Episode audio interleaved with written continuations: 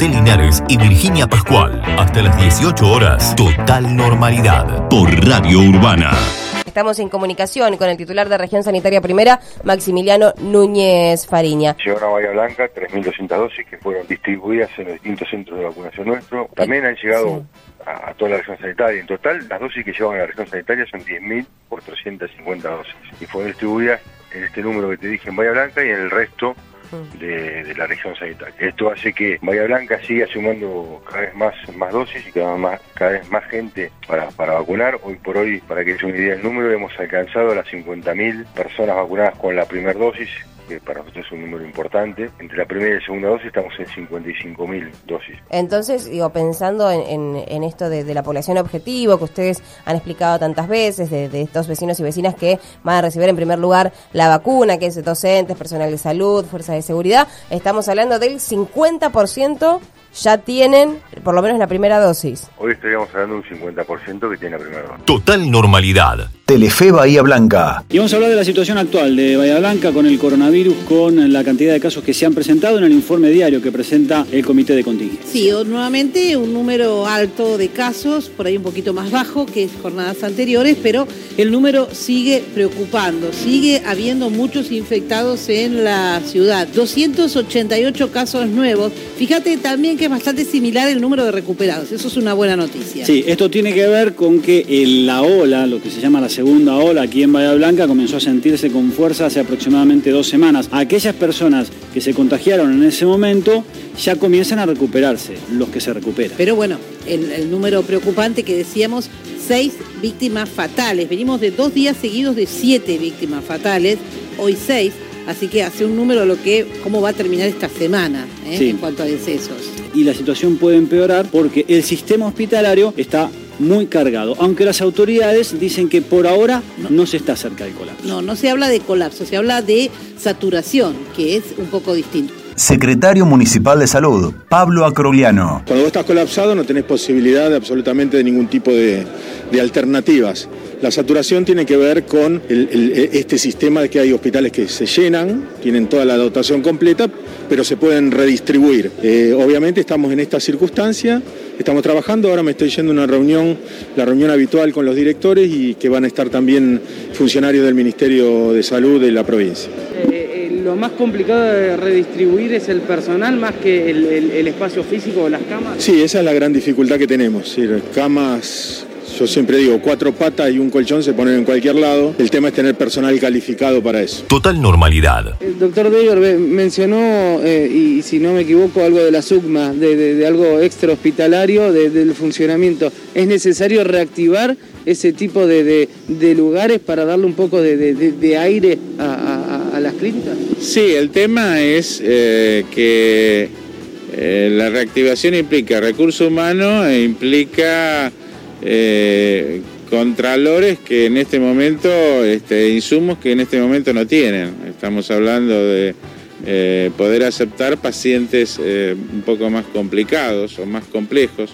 Entonces, este, no están dadas las condiciones todavía para ese tipo de conducta. Así que esto se está trabajando, se está trabajando a nivel ministerio y también se está trabajando de acá hace mucho tiempo como para ver qué qué es lo que se puede eh, implementar de la SUGMA que ayude a los hospitales a descomprimirlo. Total normalidad. Está en línea el doctor Salvador Giorgi, que es jefe de gabinete del Ministerio de Salud de la provincia. Audio, la brújula 24. La fase 3, ¿pone un pie en el freno o no? ¿O los contagios seguirán igual o aumentarán y tendremos que ir a una fase más restrictiva como es la 2, como es lo que vemos en el Gran Buenos Aires? Nosotros creemos que, que va a tener un impacto positivo que va, a disminuir la velocidad de los contagios y por eso estamos tomando esta, esta fase más restrictiva, esta fase 3 ahí en la blanca.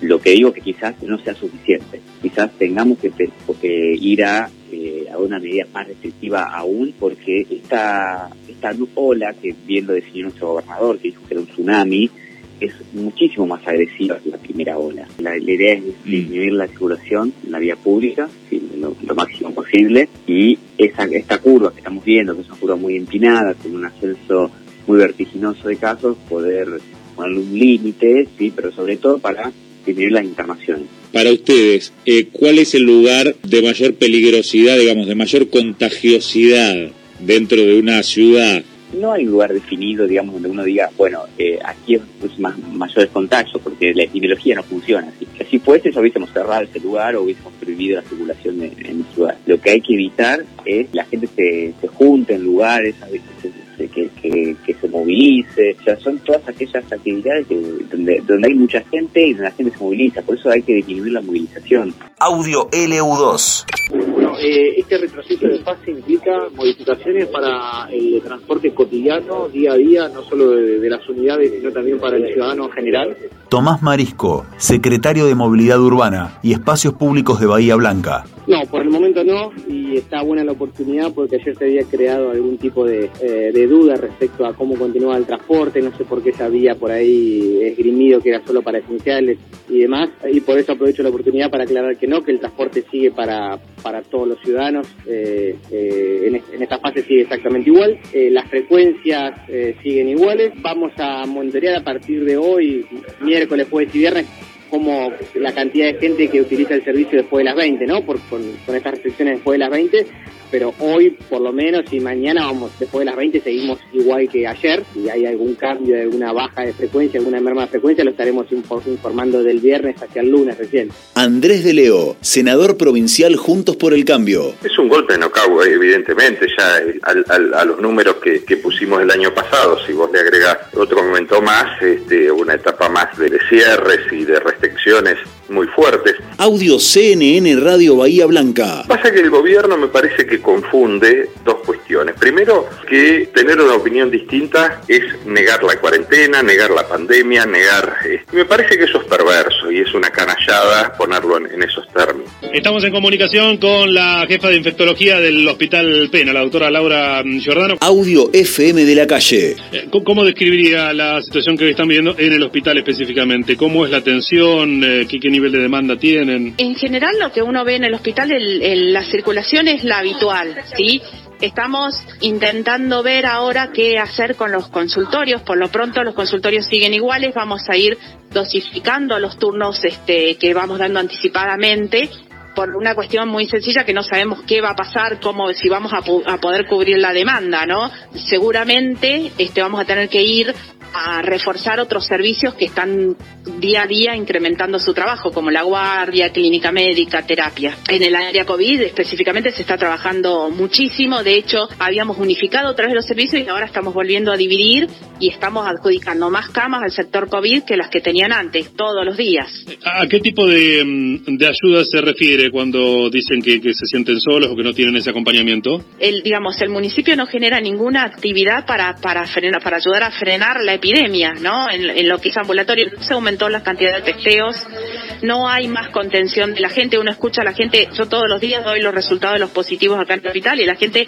llama a los teléfonos que del, de, y no hay no hay una respuesta, ¿sí?